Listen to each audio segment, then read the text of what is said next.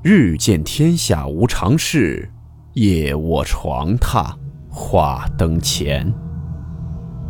欢迎来到木鱼鬼话。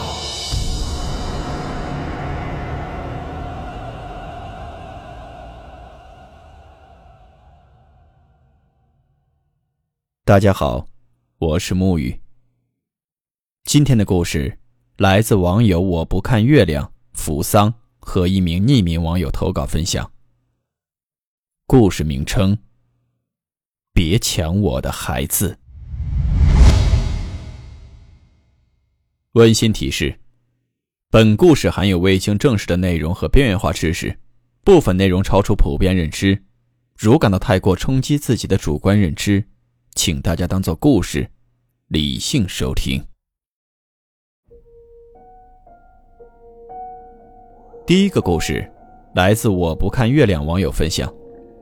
所有故事均以第一人称讲述。小时候听我外婆讲过很多灵异的事情，相信外婆为了让故事更精彩，也加了一些自己的想象力上去。所以这类灵异事件听多了，也就当鬼故事听了。既然是故事，我当然也是不相信的。直到我上大概五六年级的时候。我们村里就发生了这样一件事儿。故事的背景是我妈跟我说的。我们村有一对夫妻，生了一个女儿后，又生了一对双胞胎男孩。但是由于当时那家人的家庭条件并不好，也有点重男轻女，所以这对夫妻就将女儿辗转送人了。收养这个女儿的，是住在较偏远山里的一对老夫妻，年纪也挺大了。但是，一辈子无儿无女，所以收养了这个孩子。大概过了七八年之后，将女儿送人的那对夫妻做生意发达了，于是这对夫妻就想着将女儿接回来。但是，那对收养他们女儿的老夫妻已经七十多了，这么多年养大了这个女儿，就死活不肯。但是，由于对方财大气粗，而收养孩子的那对老人又没人帮忙。那孩子就硬生生的被抢走了。发达的那对夫妻给老人扔下了五万块钱，就把孩子带走了。我是九二年的，五六年级的时候，大概是二零零四年、二零零五年左右。那对老夫妻受不了这个打击，双双自杀了。我妈说，那时候那对发达的夫妻去给那对老人办丧事，然后神奇的事情发生了。他们的那对双胞胎儿子开始发疯，总说背后有个老婆婆背在他身上。有时候这个孩子说，有时候另一个孩子说，要么就闹腾，要么就地上打滚。这个时候，我们村里就开始流言蜚语，说这是鬼上身，那对老夫妻来寻仇了。但是却也没人当个真儿。虽然后面有到庙里去拜菩萨。但是两个儿子依旧时不时的发病。有一天，他们俩夫妻要出门谈生意。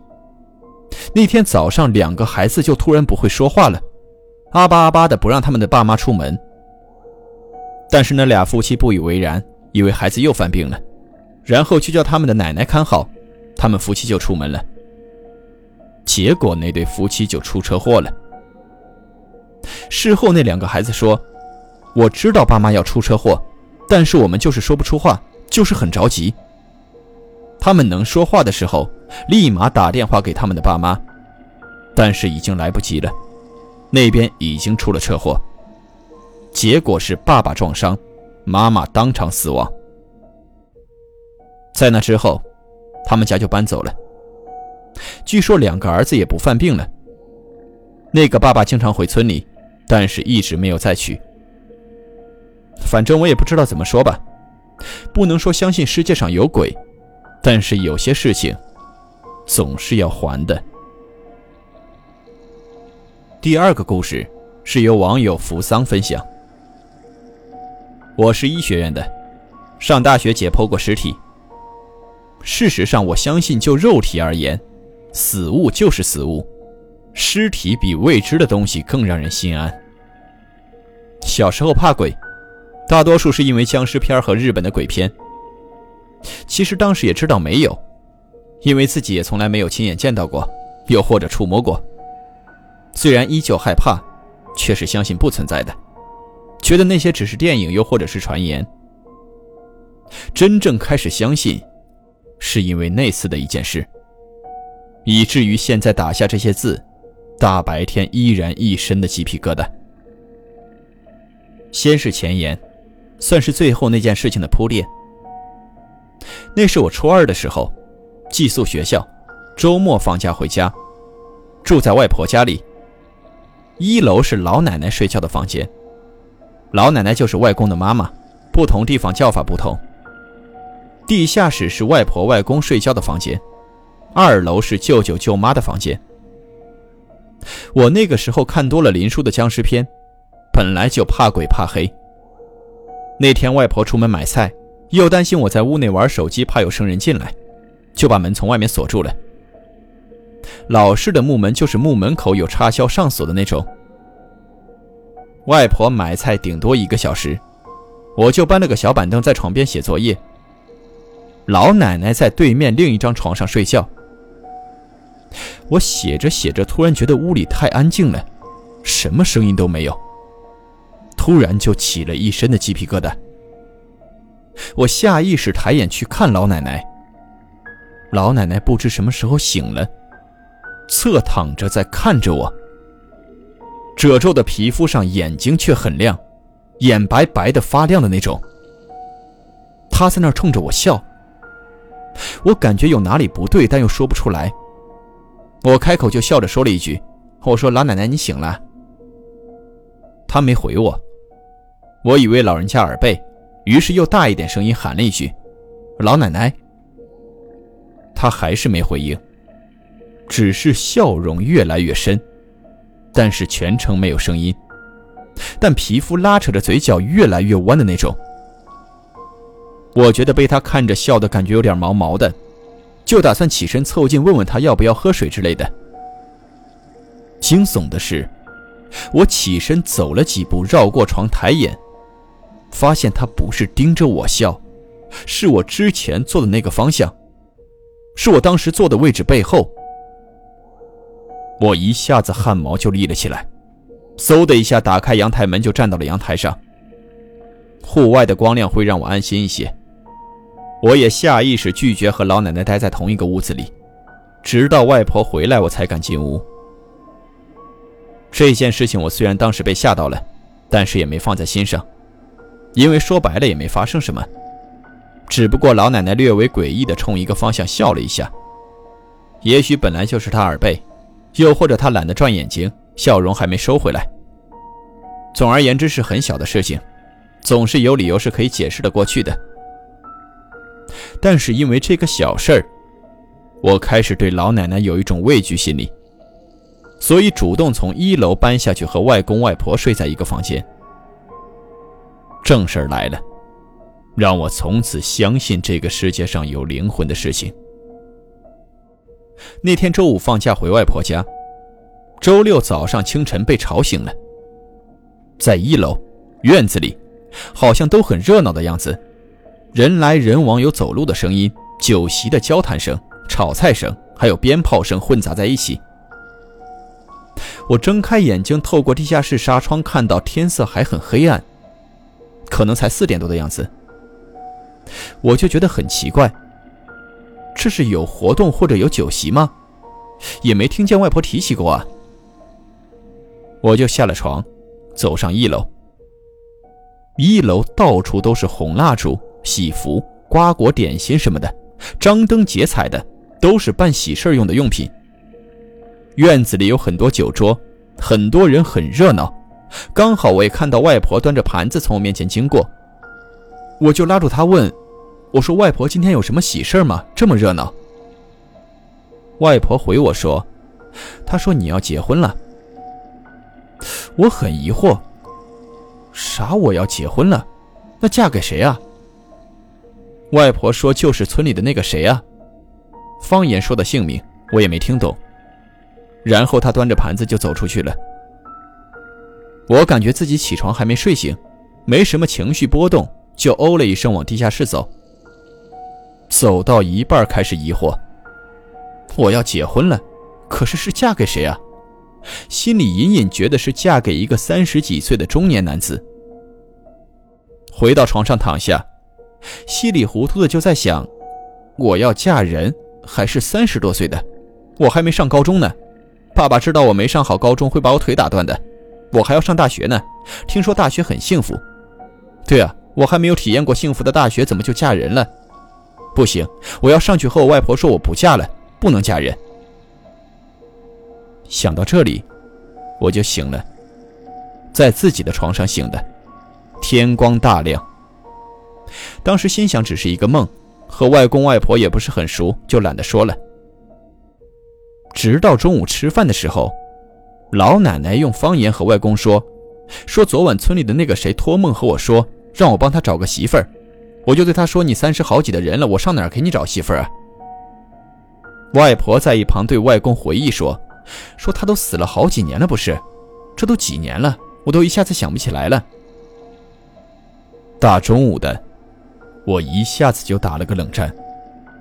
只有真正经历过类似事件的人，才能理解到我当时一瞬间自己被发起的寒冷。心有余悸的想：还好我在梦里拒绝了。那如果我没拒绝呢？我还醒得过来吗？我百分百确定，在那个中午之前，没有人知道我做过这样的梦。我不相信有这样的巧合，巧合到同一天晚上梦到我要嫁人，老奶奶梦到有人托她找媳妇儿，还都是村里的，三十多岁，巧合到我在梦里，我一决定不嫁了，梦就醒了。自此开始，我相信灵魂的存在。并且开始对这些东西保持敬畏之心。当然，平日不做亏心事，夜半不怕鬼敲门，端正自己的生活态度，所思所想。你想，起码我在梦里拒绝了便醒了。鬼怪若是真的存在，也不见得一定要害你。爱护小动物，照顾花花草草，好好学习，好好工作，警惕强盗、小偷、变态杀人狂，他们才是可怕的活物。第三个故事，来自一名匿名网友分享。说实话，我一直是相信这类事情的。那是在我小学四年级，一个全校震惊的女鬼附身事件。这个简直太经典了，因为当时我们所有人都亲眼见证。插一句，要是现在我问同学，他们如果不知道，那才诡异呢。我的小学对面过马路是一个两层楼的小卖部，夫妻俩一起经营着，各种零食还能抽奖啥的。小卖部空间很小，每天得挤进去才能买东西。有一天放学，我照例去买我最心爱的大辣片并且我打算为了防止我妈发现，要在回家之前吃完。兴冲冲的就奔了进去，却发现里面一个同学都没有。这可是放学高峰期啊！哎，先不管了，我先买了再说。屋子狭窄，本来就很小且背光，居然没有开灯，真的是特别的暗。里面零食的布局也跟之前不太一样。正当我小心翼翼翻动桌子上的零食找辣条的时候，一个身影慢慢从前面靠墙的暗处走了过来，或者更准确点的说。是飘过来的。她穿着红蕾丝的裙子，身材有点肥硕，不像是老板娘。往上看，有点黝黑的皮肤，脖子上颈纹一圈一圈的，嘴上还涂着劣质的口红。这个画面我真的很难忘，现在都有模糊的印象。差不多就这样，红色蕾丝裙，皮肤很黑，皱纹很多。我当时吓得一个机灵，这不是老板那个男的吗？咋这打扮呢？他行为举止十分怪异，粗壮的身体却做出女人的姿态。这时他缓缓开口，问我：“你买什么呀？”我靠，声音也是女的。我脑子嗡的一下。如果我不认识她，我恐怕会以为她是个魁梧的女人。幼小的我呆若木鸡，瑟瑟发抖，如一只小鸡仔般站立了几秒钟后，迅速的扭头冲向了门外，跑出去后，我看到了熟悉的小伙伴，跑过去就一把抱住他，说：“妈呀，吓死我了！”他看到我刚从小卖部出来，张大了眼睛说：“天哪，你去买东西了？学校都传开了，那男老板被女鬼附身了，他老婆都跑了，老婆都说不让我们再去了。”我当时真的惊呆了，惊魂未定的回头看看那个小卖部，黑漆漆、空洞洞的一片，好吓人。后来很长一段时间，再也没人去那个小卖部。大家都对之噤若寒蝉。后来小卖部关门了，门头正中间多了一块巨大的镜子，大家都说那是照妖镜。再后来房子荒了，没人住了，旁边都已经长了草。最近几年，几个胆大的小伙子去整修了一下，改成了个快递点无论白天黑夜，春夏秋冬，通通开着灯。确实，我白天晚上路过都是开灯的状态。唯一一样的，就是门头正中间那明晃晃、亮晶晶的照妖镜。